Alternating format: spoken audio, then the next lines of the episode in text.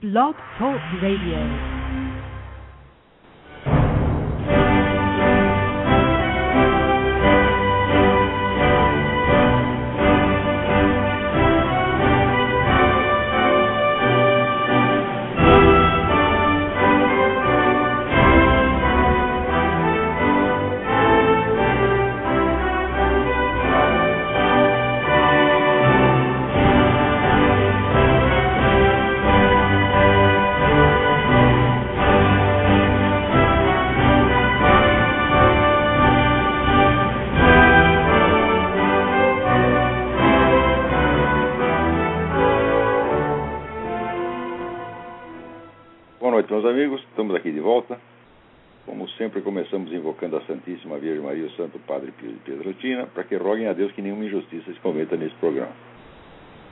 Lembrar aqui a vocês que o Colégio São Bento está revitalizando o seu ensino médio para reenquadrá-lo dentro dos moldes da, da educação católica. É um fenômeno inédito no Brasil. Acho que vocês nunca ouviram falar de educação católica. Quem ouviu deve ter pelo menos 95 anos de idade. Os outros nem sabem o que, que é isso. Mas o Colégio São Bento está restaurando isso aí, não no colégio inteiro, mas numa parte. Então, aqueles que estejam interessados educa para, em dar uma educação católica aos seus filhos, informem-se pelo telefone 011 3328 8797 ou 011 6447 7237 com a secretária Liege Carvalho. Muito bem. Essa semana chegou aqui uma notícia. A notícia vem em duas versões. Primeiro, assim, neurocientista brasileiro foi nomeado hoje pelo Papa Bento XVI membro da Pontifícia Academia de Ciências do Vaticano. Daí, na primeira vista, a gente, ah, que bom, finalmente um cientista brasileiro conquistou aí um, um cargo de importância. A nossa ciência está muito por baixo, como nós temos visto aí pelas informações do professor Marcelo Hermes, quer dizer, o número de citações de trabalhos científicos brasileiros no, no, mundo diminui a cada ano, então isso parece uma notícia auspiciosa. Só que tem o seguinte: o cientista brasileiro nomeado para a Pontifícia Academia de Ciências, Dr. Miguel Nicoleles, um neurocientista, é um ardente defensor do abortismo e da ideologia homossexualista da presidenta Dilma Rousseff. Então, certamente ele foi nomeado para essa porcaria de Academia de Ciências do Vaticano não por causa das suas realizações científicas, mas só para bagunçar o coreto. Então, por aí vocês têm ideia de como é que está a Igreja Católica hoje em dia. Quer dizer, pega o sujeito abortista, homossexualista, gaysista e bota lá, sob o pretexto das suas realizações científicas, mas que é uma pouca vergonha mesmo. Quer dizer, por que, que a gente continua respeitando essas pessoas? Quer dizer, esse diretor, o presidente dessa Academia de Ciências, o que está fazendo lá? é claramente um agente infiltrado que está lá para esculhambar, esculhambar a igreja desde dentro. Como tem tantos fazendo hoje em dia. Daqui a pouco vamos falar mais sobre isso. Aliás, vamos até falar já. Peraí. Vocês não deixem de ver, se puderem, o documentário Agenda, Grinding America Down. Grinding, grinding Down é roer, roendo a América. Feito pelo deputado do estado de Idaho, Curtis Bowers. Olha, é um dos documentos mais impressionantes que eu já vi. Vocês podem ter acesso a isso no site www.agendadocumentary, agendadocumentary.com. Olha, é um dos documentários mais impressionantes que eu já vi porque ele ajunta de várias fontes informação necessária para você entender um fenômeno extraordinário. Se você pegar toda a opinião média que hoje domina a grande mídia e dizer, as elites americanas, você vai ver que ela copia igualzinho, mas igualzinho, ipsis literis, o que era a propaganda comunista nos anos 40, 50.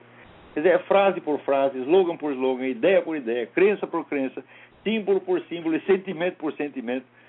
O fato é que a cultura americana hoje, a alta cultura americana, a cultura das elites americanas, copia exatamente a propaganda comunista. Como é que conseguiram isso? É o que esse documentário conta. O deputado Bowers, ele conta que em 1992, logo após a queda da União Soviética, ele foi convidado para assistir uma, uma reunião onde ele disse, estava lá um grupo de comunistas né, estudando a situação para ver, bom, agora como é que nós vamos fazer? Depois que caiu a União Soviética, como é que nós vamos fazer agora para continuar fazendo o comunismo avançar aqui nos Estados Unidos? E ele foi lá, ele, no começo ele não levou muito a sério aquilo, porque dá a impressão que o comunismo, junto com a União Soviética, o comunismo tinha acabado. E ele achou que ia chegar lá e encontrar né, meia dúzia de estudantes malucos. Aí chega lá e encontrou um homem de 50, 60, 70 anos, tudo com as suas pastinhas, com um cara de executivo. Daí ele falou: oh, oh, alguma coisa está acontecendo aqui.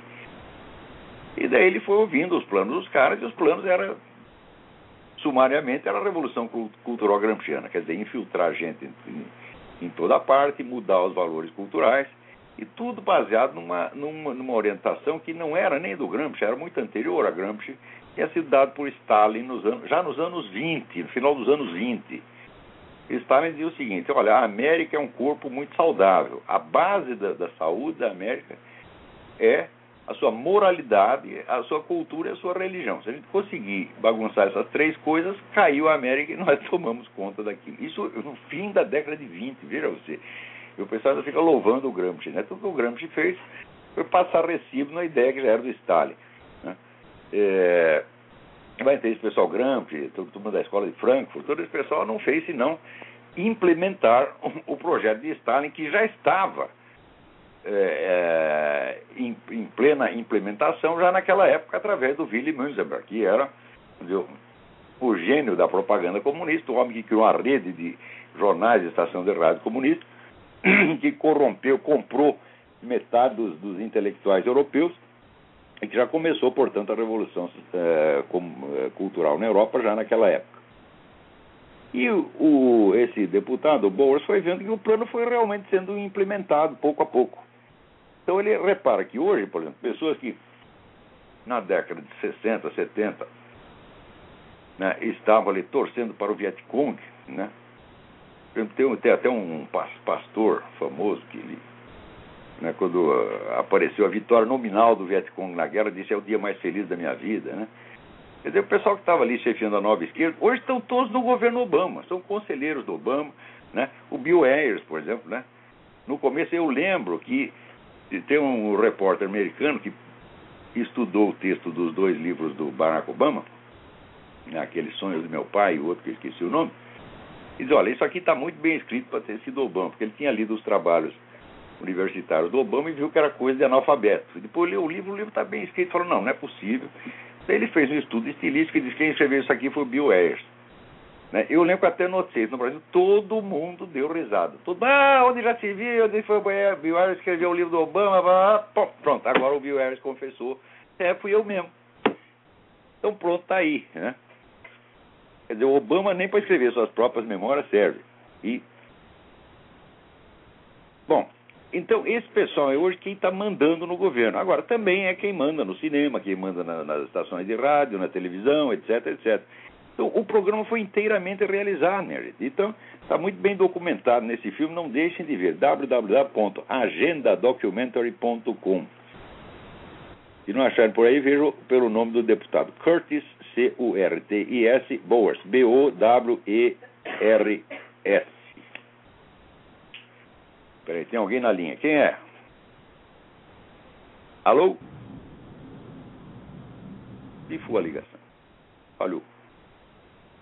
Tente de novo, o começo é sempre difícil. Então aqui, é, recebo aqui do Saulo Pantoja, né, é, lá do Amapá, a notícia de que ele tem sempre retransmitido lá meus textos sempre que é possível e está fazendo agora um site www.brilhodefogo.com. Olhei o site, está muito bom. Né? A outra coisa, agora saiu no Estadão a notícia de que o então embaixador americano no Brasil, Clifford Sobel, né, em 2006 ele passou para o governo americano um comunicado dizendo que o governo brasileiro havia dado refúgio ao homem das Farc, o, o famoso Olivério Medina, ou Francisco Antônio Cadenas Colassos, né, havia dado refúgio a esse cara por simpatia política, por afinidade política. Oh, em 2006 eles descobriram isso, ora porra! Quanto ganha o embaixador americano, hein? Ganha uma nota. Senhor está lá para fazer o quê? Quer dizer, como é que não descobriram antes? Meu Deus, em 2006, sabe quantos anos tinha o Foro de São Paulo? Tinha 16 anos de existência.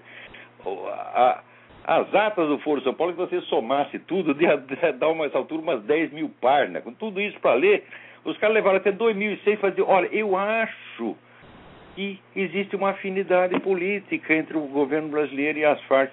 Ora, porra! Né? Eu lembro quando eu comecei a escrever essas coisas aqui, né?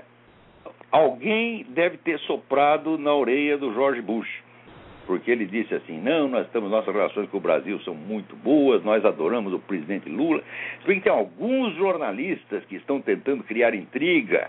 Né? O único jornalista que falava mal do Lula aqui nos Estados Unidos era eu. Então, alguns jornalistas só devia ser este que vos fala, este vosso humilde escriba. Então chegou lá na orelha do Jorge Bush, o homem ficou bravo porque ele estava tentando criar intriga. Ora, vai vá merda. É, é burrice demais, viu? Agora, ah, eu esqueci um negócio. Daí, o, aquele deputado do Idaho, Curtis Bowers, quando ele viu aquele plano do fulano e viu, dez anos depois, viu que o plano estava dando certo, quer dizer, também já viu com um atraso formidável. Daí ele descobriu um livro que é de 1958, do Cleon Skousen, que foi agente do FBI. Né? E o plano, vamos dizer, de destruição dos Estados Unidos através das artes e da cultura, da destruição, vamos dizer, da, da, soberania, do orgulho nacional, da força de autodefesa autonacional através da destruição da cultura, já estava todinho exposto no livro do Cleon Skousen, que se chama The Naked Communist. É um livro que eu recomendo muito para vocês. Um dos melhores livros que saiu sobre o comunismo. The Naked Communist. Cleon, C-L-E-O-N, e o sobrenome Skousen, S-K-O-U-S-E-N. Então, quer dizer que o, o, o Curtis Bowers ele estava ali assim como o marido enganado, o último a saber. Quer dizer, ele foi saber disso em 1990, o outro já estava falando de 1958. Está vendo o problema que é o sumiço desses livros clássicos sobre o comunismo, que desapareceram, no Brasil desapareceram por completo. Aqui desapareceu 90%. Aqui ainda se tem acesso, e às vezes são até reeditados esses livros, mas pouquíssima gente lê. Agora no Brasil não, né, ninguém lê porque o livro não existe. Falando nisso, alguém me comunica que por um, dizer, um acho que um, um lapso né, editorial, publicaram aí o livro, quer ver, deixa eu procurar aqui, que chama O Grande Culpado, né, The Main Culprit, mostrando, confirmando a famosa tese do Ernest Toppitsch, sociólogo alemão, de que a Segunda Guerra foi todo um plano traçado por Joseph Stalin com quase 20 anos de antecedência. A ideia do Stalin, quando ele viu surgir aquele movimento fascista, que era uma variante do, do socialismo, era o socialismo nacionalista em, vamos dizer, em, ao mesmo tempo em colaboração e oposição ao socialismo internacionalista soviético, ele viu e falou, mas que tipo de socialistas são esses? São os caras com umas ideias esquisitas. Pensando bem, são os idiotas, mas eles sabem fazer barulho. Então o que nós vamos fazer? Nós vamos usar esses camaradas eles ir na frente, eles derrubam as democracias ocidentais, eles derrubam, mas eles, como dizer, eles ganham, mas não levam. Então a gente vai indo atrás e tudo que eles derrubaram a gente vai catando para nós. Né?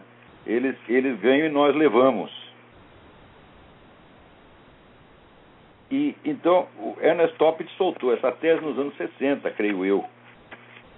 É, desde então, Livro após livro tem confirmado isso. E agora saiu no Brasil, por incrível que pareça, eu nem estou achando aqui. Eu sei que a editora Amarilis. O livro chama-se O Grande Culpado. Não deixem de ler isso. Melhor teria sido ler o do Toppit primeiro, né? porque o Toppit não tinha tanta documentação assim para provar a coisa em termos de fato. Ele fez um, raciocínio estratégico e diz: olha, por lógica, só pode ter sido isto. Porque a Alemanha estava por baixo, por causa do Tratado de Versalhes, já não podia ter nenhum exército. Então a União Soviética emprestou um pedaço do território dela e deu dinheiro para eles montarem um exército escondido. Quer dizer, se não fosse isso, a Alemanha jamais teria voltado a ser um perigo militar. No máximo, teria alguma agitação interna lá. Graças à colaboração da União Soviética, a, a Alemanha se transformou nessa potência militar. Quer dizer, não foi só da União Soviética, não. Também temos camaradas aqui que ajudaram. Né? Até o filho da puta do Warburg. Veja, o cara era judeu, mas vê que filha da puta, deu dinheiro pro Hitler, porra. Né? Aliás, o Jorge Soros, que também nasceu judeu, né? Quer dizer, judeu, judeu é pinóia. Isso aí entra em quadra na, na, definição que Jesus deu da sinagoga de Satanás. São os caras que dizem que são judeus, mas não são. Eles são como é, judeu do B, você tá? Então, é, até esses camaradas aqui, né? É, Morgan, Rockefeller, todo mundo deu dinheiro, né? Para erguer a Alemanha e transformar numa potência militar, como também depois deram dinheiro para a União Soviética. É uma coisa incrível, né? É o negócio do, do livro do Anthony Sutton, o melhor inimigo que o dinheiro pode comprar. Esse é teu inimigo ali, vamos dar dinheiro para ele. Agora, é inimigo do país, inimigo não deles, né? Porque esses caras não têm inimigo, eles compram tudo, porra, né? Só não compraram eu que não vale nada. Né? Eu não posso ajudá-los em nada, então eles não me compram, faz muito bem. Eu também não compraria. Então tá aí, não deixem de ler este livro. Agora, se, se, nessa sucessão de coisas maravilhosas que aconteceu aqui, então aqui que a Arquidiocese de Boston agora decidiu que vai aceitar né, crianças de casais gays. Né? Ora, eu acho que não discriminar as crianças está muito certo, quer dizer, a criança não tem nada a ver, né? Os pais estão lá dando rabo e tal, falam, bom, isso não é, é problema deles, né? A criança não pode pagar por isso. Porém, a criança tem que ser aceita com a ressalva de que isso não é uma legitimação do casamento gay, mas do jeito que a arquidiocese fez, dá a impressão assim, o casalzinho gay é um casal como qualquer outro. Por que, que tem que ser o um casal? Por que, que não pode ser três ou quatro ou dez homens fazendo uma suruba na cama? É uma família, de acordo com as novas, definições, é uma família. Então, dez homens, né, adota um menininho, já come o menininho nas horas vagas, né? E, e, daí a arquidiocese aceita como se fosse uma coisa normal. Não por coincidência, essa mesma arquidiocese está sendo investigada por corrupção, porque de repente optaram lá que o cardeal, os bispos estão com salários monstros. Veja que, olha, será que uma coisa não tem nada a ver com a outra, porra? Hein? Como é possível? Quer dizer, a arquidiocese ao mesmo tempo está levando dinheiro pra caramba né? e está se vendendo a essa turma aí.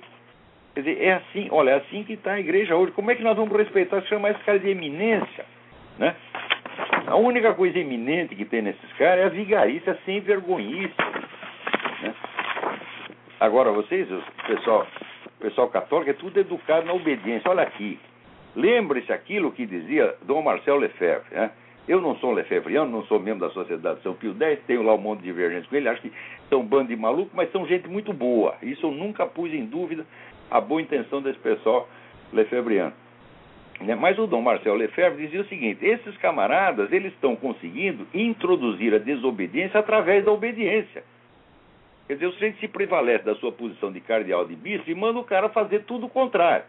Ora, ele manda o sujeito violar, por exemplo, o Código de Direito Canônico. Ora, entre um padreco, um fiel qualquer, e o Código de Direito Canônico, a distância é enorme. O sujeito precisa estudar aquilo, aquilo está longe dele.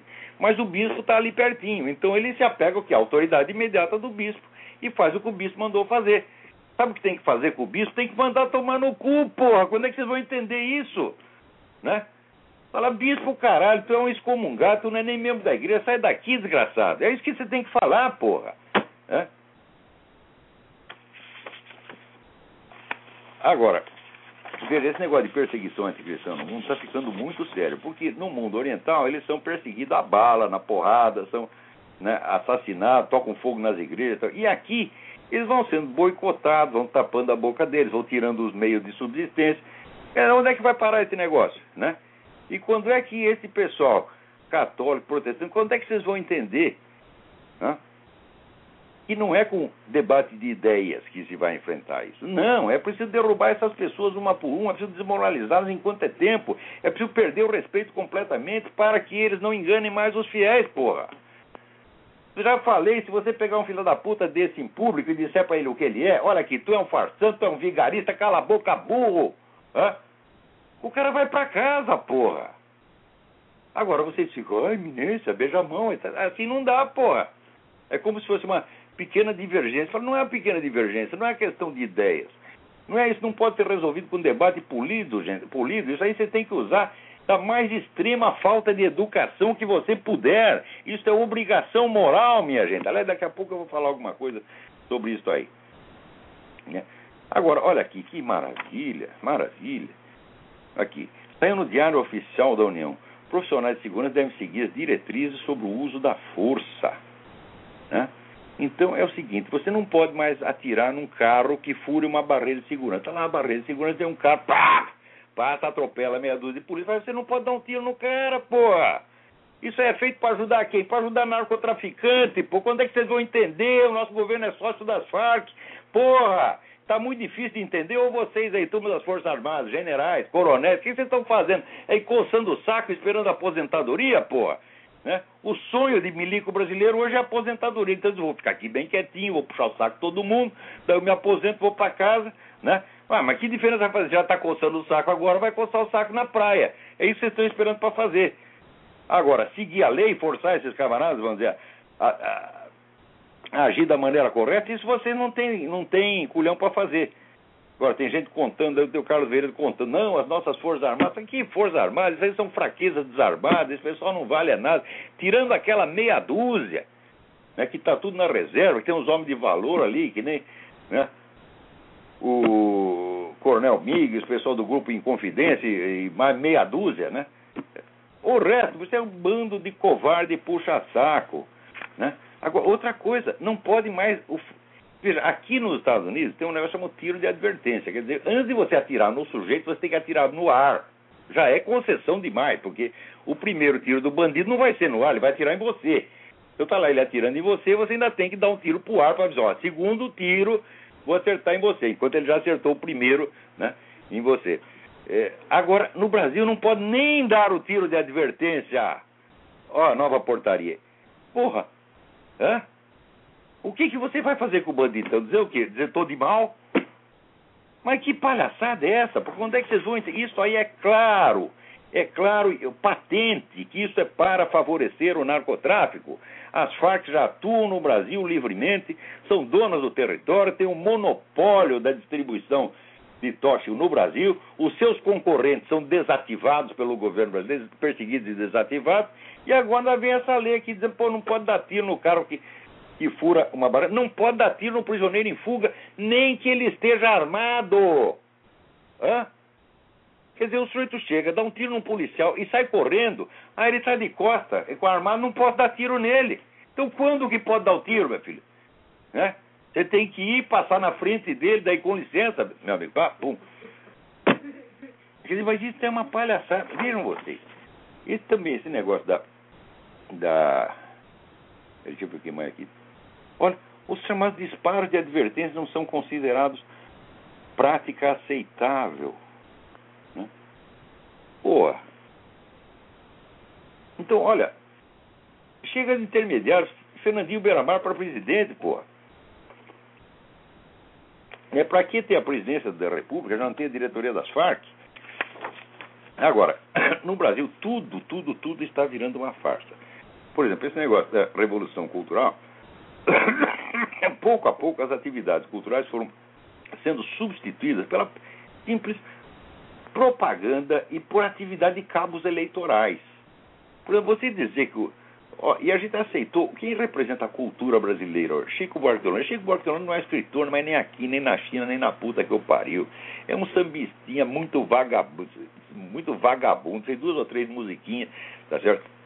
Que prestava, assim, aquela para comover velhinha, tá entendendo? E fez a fama em cima disso. Agora vem dizer que é escritor, porra, né? Agora, também veja as pessoas que você aceita, vocês estão aceitando a liderança cultural. Quer dizer, você aceitar com um cara como Emir Sader, o Quartinho de Moraes, são filósofos, isso é uma gozação, isso é uma farsa sinistra. Tá certo? Esses caras são ignorantes totalmente, tudo que eles entendem é propaganda comunista, agitação, agitadores comunistas apenas, não são intelectuais, não são filósofos, coisa nenhuma, mas vocês aceitam isto. Por quê? Porque tem, dizer, o título que foi dado por outro igual a ele. Quer dizer, isso aí um cara do partido favorece outro cara do mesmo partido. Já vamos aqui, né? Dar um diplominha para o seu companheiro fulano. Né? E essa interproteção mafiosa desses camaradas tem servido como critério de legitimação para que ocupe os altos postos na liderança intelectual brasileira. Agora, tem gente na direita que diz, não, mas esses caras estão tá aí provados, são os incompetentes. Não, eles são incompetentes na atividade filosófica, meu filho. Mas para enganar os outros e para tomar o poder, para ocupar espaço, são competentíssimos. E o fato de que pessoas ignorantes em filosofia ocupem dizer, os postos mais altos, não prova a incompetência dele, mas prova o excesso de competência. Eles são tão competentes que eles conseguem ser aceitos, embora todo mundo saiba que eles são ignorantes na matéria que lecionam, porra. Quer dizer, veja o tamanho, veja a, a força da autoridade desses caras. Quer dizer, eles se impõem pela sua própria incompetência. Quer dizer, eles são aceitos, é a incompetência que se afirma como um valor. É a burrice que se aceita, que é aceita como um valor, como um critério. Né? Agora, aqui alguém me manda um negócio aqui, coincidências eleitorais. Veja que coisa. Nos meses que antecederam as eleições, o Bolsa Família pagou dinheiro em excesso para todo o pessoal do Nordeste. Espalhou dinheiro para caramba, para todo mundo, a mais. Hum? Acabou a eleição, eles dizem, ah, nós erramos, nós vamos agora descontar, aos pouquinhos, evidentemente. Né? E ele mesmo diz, não, isso não teve nada a ver com a eleição. Só que foi exatamente no Nordeste que é exatamente, vamos dizer, a fortaleza eleitoral da dona Dilma. Quem vai investigar isso? Ninguém, ninguém, ninguém, ninguém. Vai ficar assim mesmo. Por outro lado, veja aqui. Tem alguém na linha? Alô, quem é? Alô? Alô, quem é? Olá, é o Marcelo de São Paulo. Marcelo, tudo bem? Tudo bem? É, eu queria falar de dois assuntos que você tinha tratado em dois programas anteriores seus. O primeiro é aquela questão da decadência intelectual do Brasil em relação às citações científicas. E tem um dado muito interessante, que a gente estava comparando USP, Unicamp com universidades de ponta lá fora, só para você ter uma ideia, no ano 2006, 2007, a USP produziu 2.100 doutores. A Universidade de Berkeley, nos Estados Unidos, que é quem forma mais doutores, fez 680. Olha só, isso, você doutor é, não falta, isso é, uma fábrica que doutor. Agora, é cadê a produção, é. cadê as investigações científicas dele? Pois é, o que acontece é que você vê que isso é inversamente proporcional às citações. Então, você está formando Exatamente. Doutor, Quanto mais doutor, menos trabalho científico Exatamente. Então, Agora, isso não é picaretário, isso não é vigarice, isso não é, é, desvio de dinheiro público. Essa turma da USP está na cadeia, porra. É. E a gente vai nas bancas de tese, eu sou dessa área, a gente vê a farsa que está acontecendo, o estudante já chega com a tese praticamente defendida, é, praticamente não há reprovação e existe uma, uma, força muito grande de agências financiadoras claro, para que teses sejam. É... dentro do partido, meu Deus, são todos os companheiros, companheiros. Meu companheiro tem que virar doutor, nós não podemos decepcioná-lo. Então é uma produção em massa de doutores sem a, a, substância real. Você não vê no cara o que ele precisa para ser doutor. É só o título vazio mesmo. Então, dizer, o Brasil era vulnerável a essas coisas por aquilo que eu escrevi no meu último artigo, Desejo de Conhecer. Quer dizer, uma das características mais proeminentes da, da, da, da, da sociedade brasileira é o ódio ao conhecimento acompanhado da devoção é, aos títulos, aos símbolos exteriores né, que o representam. É. De doutor, você não precisa saber nada, mas ele é doutor. Agora, se você souber, é. mas não é doutor, também não adianta, né? É, e tem aquela ilusão de que só você cumprir o crédito do curso, você já está habilitado. O pessoal confunde o necessário com o suficiente. Exatamente. Vocês acham que é, é mínimo, necessário fazer o curso? Pelo mínimo. Exatamente. É necessário fazer o curso, mas não é suficiente. Mas as pessoas confundem uma coisa com a outra. E outra e coisa que estava... palhaçada, né? Ah, mas é ubíquito, isso é geral. Tá? Meia dúzia de pessoas que são contra isso, mas você não pode abrir muito a sua boca, senão você já viu o que acontece, né? Qual é essa universidade eu... que você falou? É... É Berkeley. Berkeley, 680 2.100 doutores. Não, a USP faz três vezes mais. A USP... 680. Agora, os trabalhos científicos produzidos em Berkeley são citados no mundo inteiro. É, tem o pessoal 100, tá 200... para trabalhar. Se não trabalhar, é posto para fora. Tá. Agora, no Brasil, não. Você leva o título de doutor para você ficar lá coçando o saco. Exatamente. Aqui o título de coisa... doutor significa assim, ah, agora você é doutor, agora você vai começar a trabalhar, vagabundo. Agora você vai devolver o que a sociedade te deu. É, agora, no, no, Brasil, não. Você é doutor, então agora justamente você não precisa trabalhar mais. É. E outra coisa é a ubiquidade, a ubiquidade do Drauzio Varela. Eu tentei olhar o currículo Lattes dele, ele não tem nenhuma publicação científica em nenhum lugar. E esse cara tem um livro que eu, inclusive, estou lendo para passar para uns alunos meus, que é um livro sobre biologia, a estrutura lógica da biologia, etc. E o Drauzio Valera faz uma. Ele faz o prefácio desse livro. Eu não sei como é que ele consegue, sem nenhuma expressão científica, nenhuma, ele só aparece na mídia, ele não tem nenhum artigo científico publicado, ele foi convidado para fazer um prefácio de um livro que a gente pode até discordar de algumas teses dele, que é do Ernest Mayr, que ele diz que a biologia tem uma posição especial dentro das ciências, que não tem relação com a física, etc. E o Drauzio Varela faz, em cima desse livro, um prefácio com claras claros vieses políticos. Ele tem um, um pedaço aqui que ele Mas diz ele o está seguinte... lá para isso, ele está lá É. para isso. É um picaretão, já falei. E é- é Olha, pico. poucas pessoas que escrevem na mídia são tão ignorantes quanto Drauzio Varela. Varela não consegue somar dois mais dois. Cada vez que É tem que fazer chocante. uma frase é besteira, porra. É chocante. Ele é convidado para ir para coisas de expressão e tal, sem ter nenhum currículo, nenhuma habilitação específica. Esse negócio do currículo não sabia, não. Não, não tem. Bate no currículo o cara tem? Puta merda, tem nada da cabeça, lá, também não tem na parede. científico, nada. Ele é médico, ele não tem nenhuma publicação científica, nada. Não tem nem currículo lá. Eu tentei procurar e não achei. Drauzio Varela com dois L's e tal. Agora, você tem. currículo Então, é você tá olha o currículo lá do nosso ministro da Educação, Fernando Haddad. É só coisa de Exatamente. comunismo, é a única coisa que senhor estudou na vida, meu Deus do céu. Agora, quer dizer, quando com uma formação de agitador comunista é suficiente para o cara ser ministro da Educação? O que, que é isso, minha gente? Você, até os comunistas do meu tempo não era assim, eles não confundiam uma coisa com outra. É. o que é negócio de comunismo você aprendia lá no partido. Na escola você aprendia medicina, engenharia, direito, etc, etc, e tinha que estudar e passar. Eu havia comunista de cultura, mas hoje o cara comunista não precisa mais ter cultura, meu filho. Se ele sabe alguma coisa de comunismo já é suficiente. Não, basta ele decorar os slogans e tá dele que ele aprendeu só isso que esse cara sabe.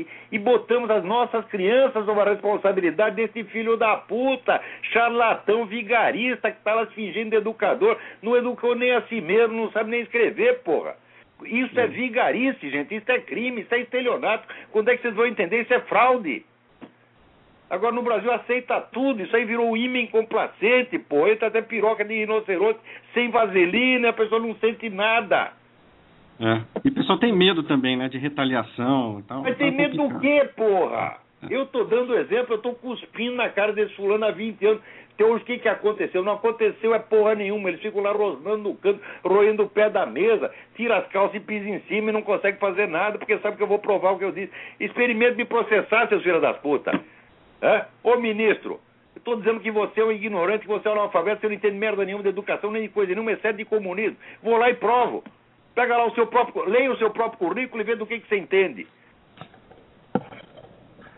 Vê se tem um estudo que você tenha feito sobre educação ou sobre filosofia. Nada, nada, nada.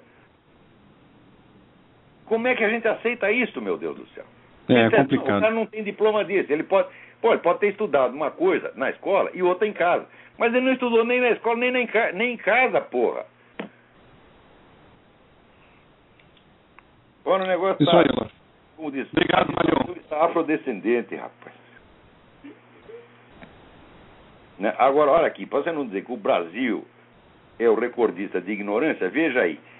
Esses médicos cubanos, que a turma do PT e do MST quer enfiar no Brasil, todos foram testados.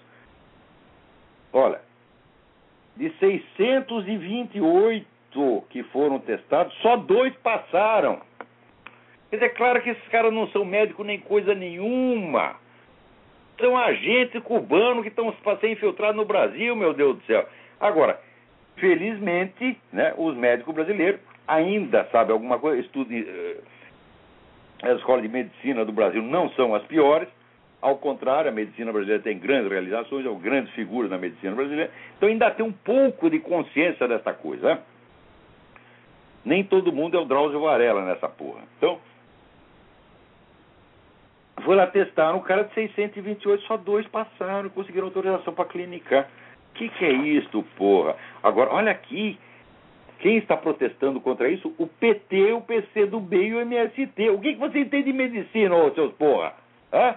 Quer dizer, agora é o PT, o PCdoB que vai decidir o que, que vale e o que, que não vale na, na medicina brasileira. O que, que é isso aí? Olha aqui, entre 2006 e 2007, a Comissão de Relações Exteriores da Câmara, cheia, evidentemente, desse cara do PT, PCdoB, chegou a aprovar um projeto permitindo a equivalência automática dos diplomas de medicina expedidos nos dois países. Olha só, Eu, quer dizer, acabou não indo para o plenário porque os caras ficaram com medo de que o projeto ia ser derrotado. É claro que ia ser uma coisa dessa, não pode. Bom, no Brasil pode até passar. Dizer, você pega aquela merda, aquele diploma né, de medicina de Cuba, e já entra no Brasil clinicando. Agora, felizmente, os médicos brasileiros não, não permitiram isso. Agora, aqui outro me manda a entrevista do Sam Harris, né? o homem que é o da, da, da, o ateísmo militante. Ele diz o seguinte: o problema com a religião é que ela dissocia as questões do bem e do mal da questão do bem-estar. Falou, ai meu Deus do céu. Mas isso aí, vamos dizer, é o próprio conceito da moral que não tem nada a ver com o bem-estar, meu filho. Quer dizer que que história de bem-estar é essa? Né? O bem-estar é, evidentemente, uma sensação subjetiva que não tem nada a ver com a prática do bem ou do mal. Nunca ouviu falar que o homem mal dorme bem? Esse não é o problema com relação à religião, esse é o problema com todos os sistemas éticos do mundo, exceto aquela porcaria chamada utilitarismo, inventado por um idiota chamado Jeremy Bentham no século XIX. Jeremy Bentham e Don Stuart Mill, que era um neurótico, certo? É um caso de paralaxe cognitiva levado assim a a, a, última expressão, porque era o homem, era o apóstolo, vamos dizer, da, da liberdade, da igualdade, e em casa ele era tiranizado por uma mulher louca. A mulher mandava ele cuspia nele, né? E mandava ele escrever aquelas coisas em favor das mulheres, escrevia tudo lá, puxa saco, né? Então, esses camaradas, esses doentes mentais, é que inventaram essa história de que a ética tem que, tem que prover o bem-estar e não o bem e o mal objetivo. Agora, um rapaz aqui me informa: ó, fui numa pastelaria chinesa, na Bahia, Salvador, Bahia, e estou lá comendo pastel, e daí eu vejo o retrato do Mao Tse Tung na parede. Então, o que, é que esse filho da puta está fazendo aí no Brasil, então, porra? Né? Se ele gosta do Mao Tse Tung, tem que voltar para a China, né? vai fazer pastel lá na China. Agora, pior que o pastel é muito bom. Não, não vai para a China, não, fica aí, mas tira essa porra desse retrato, porra.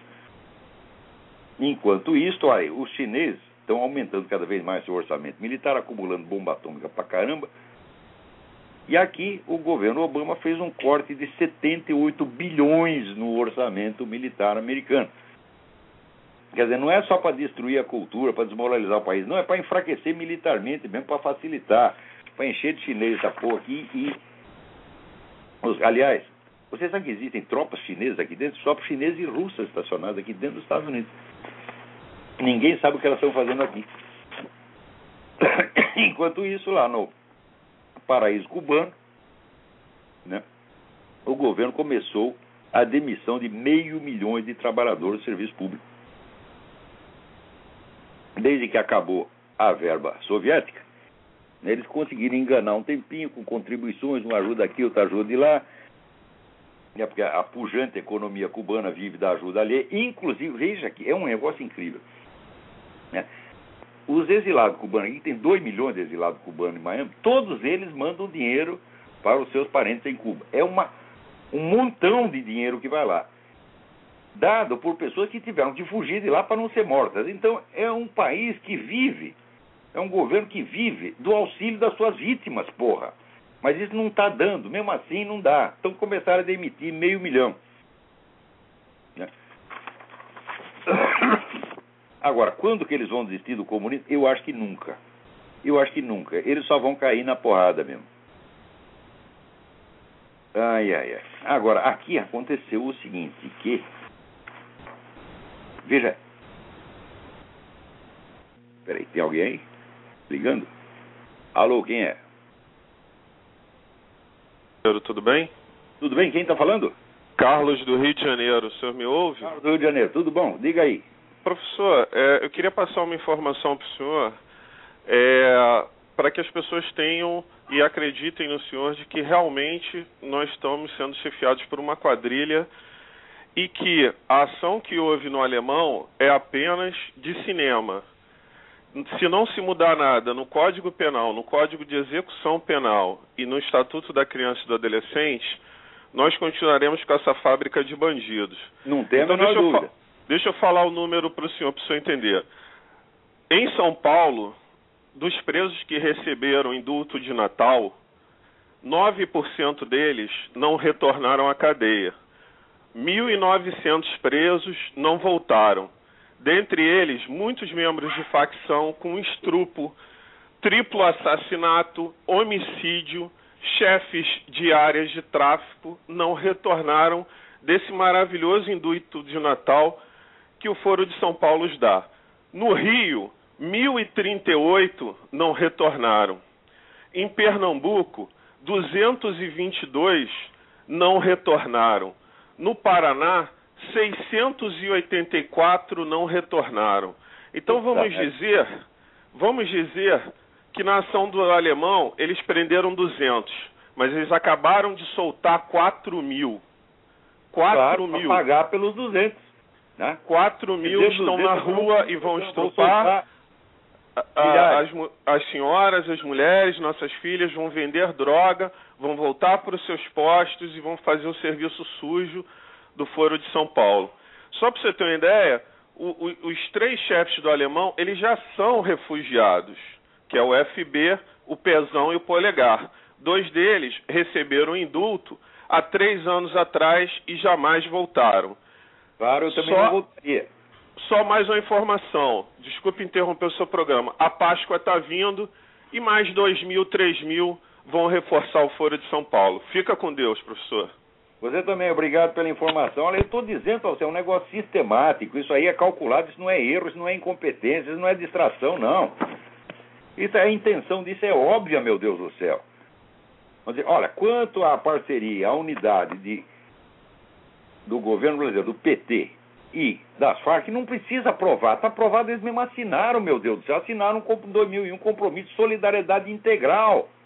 O que quer dizer solidariedade integral? Quer dizer que não vai falhar em nada, vai ajudar em tudo, porra. Agora, pra você ver que aqui, aqui nem, não é só no Brasil que tem essas putarias, vê aqui. Aqui fizeram um, um, um teste e descobriram que dos garotos de escola que declaravam viver em abstinência, isso é, nunca treparam com ninguém, 10% estavam com doenças venéreas. Por que, que é isso? Porque o pessoal redefiniu a abstinência. A abstinência agora é subjetiva, se você sentiu que está na abstinência. Então o sujeito vai lá, come 400 meninas e diz, ah, não gostei de nenhuma, então estou aqui na abstinência. Né? Enquanto isso o cara está lá com gonorreia, com sífilis, com AIDS, etc, etc. Quer dizer, isso não é feito para bagunçar? É claro que é. Quer dizer, que história é essa de abstinência subjetiva, meu Deus do céu? Né? Agora, o mais bonito é o seguinte: eles fizeram aquilo, votaram. Veja que, puta, os Estados Unidos está se brasilianizando muito rápido, aprenderam tudo, eles devem ter estudado aí o mensalão, o PT, MST. Eles estão fazendo cada coisa inacreditável. Por exemplo, eles suspenderam aquela lei que era proibido perguntar ao soldado, ao recruta, a sua orientação sexual. De modo que o sujeito era viado, ele entrava ali sem ninguém perguntar nada, então era. É uma espécie de véu de proteção. Mas isso aí o pessoal gaysista não se conforma com isso. Eles querem ser aceitos no exército, na, na marinha, na força aérea, não como cidadãos americanos, mas como gays. Eles querem um estatuto especial. Nós aqui somos, né? Não somos cidadãos americanos, somos gays. Bom, e o Congresso aprovou essa porra. Acontece o seguinte: acontece que no regulamento Código Uniforme da Justiça Militar, artigo 125, pune com corte, manda a corte marcial quem quer que pratique a sodomia. E os caras não sabiam disso, aprovaram a outra raio da lei. Quer dizer, você vai entrar lá como viado, entrou como viado com cartaz dessa sou viado, mas não pode dar. É? E agora, como é que vai ser, porra? É? Vai ter que mudar o código militar também, dizendo, não, agora pode dar, né? Quer dizer, mas como é que os caras aprovam uma lei sem verificar se existe alguma outra lei que contradiga aquilo? É um negócio de louco, porra. Né? Parece o Nelson Rubin no Brasil, que mete lá dois artigos na Constituição sem falar para ninguém, na calada da noite. Né? E aí vai. Então, vai caindo, caindo aqui. Enquanto isso, no Brasil, o Itamaraty deu passaporte diplomático aos filhos do Lula, porra. O que, que é isto? É? É festa agora, né? Pode. Bom, o Lula pode tudo, porra. Quer dizer que a, a tolerância que se tem para com essa gente é, é ilimitada, ilimitada, ilimitada. Vamos ver o que mais temos aqui. Olha aqui, enquanto isso está vendo, olha o negócio daqui do acesso de Boston, estou falando para você aqui teve uma igreja no Ed Boss, ela anunciou falência, porque os pedidos de indenização por abuso sexual eram tantos que acabou o dinheiro, pô. A igreja pediu falência. Aqueles caras, o que, que eles estão fazendo lá, porra? Eles estão comendo menininho o dia inteiro. Agora, vocês pensam que isso aí aconteceu à toa? Já falei para vocês, estudem, né? leiam o livro do Randy Engel, que se chama The Right of Sodomy, leiam o livro do Michael Rose, que se chama Goodbye Good Man, vocês vão entender como é que se fez isso. Né? E agora, eu acabei de ler o livro do Malachi Martin, que se chama Windswept House, A Casa Varrida pelo Vento, e que, sob forma romanceada, conta tudo o que se passou no Vaticano e como é que esse negócio de satanismo, homossexualismo entrou lá desde a década de 60. É uma conspiração que aqui, desde o estado do Texas até o Sacro Colégio dos Cardeais, aqui tudo infestado, não só de gaysista, mas de satanista praticante, uma coisa muito ligada à outra. Né? Tá tudo lá. O, tudo que está no romance ali é verdadeiro, tanto que a lista da equivalência dos personagens já está até na internet. O fulano de tal no livro equivale ao cardeal fulano, pá, pá, pá, pá, e assim por diante. Né? Agora, é por isso que acontece aqui, é por isso que teve uma chuva de passas mortas, agora tem uma chuva de peixe morto. Então, o país está ficando maluco mesmo, quer dizer, o capeta tomou conta. Né? Mas aqui é só nas altas esferas, né? enquanto o povão continua a cabeça no lugar, mas no Brasil não. Né? O Brasil está aí, a, a Dilma não fez nada, já tem 80% de aprovação. Quanto menos ela fizer, mais aprovada será. Agora, o que eu acho curioso é o seguinte: soma a votação que a mulher teve, dá na verdade 33% do eleitorado. Como é que a pessoa que é eleita por 33% do eleitorado, no dia seguinte, antes de tomar posse, vai ter 80% de aprovação? Como é possível isso? Se os caras aprovaram tanto, é porque não votaram nela. Que, que, como é que é isso, né? E aí vai, agora o outro me manda aqui um artigo do Marcelo Leite, porra.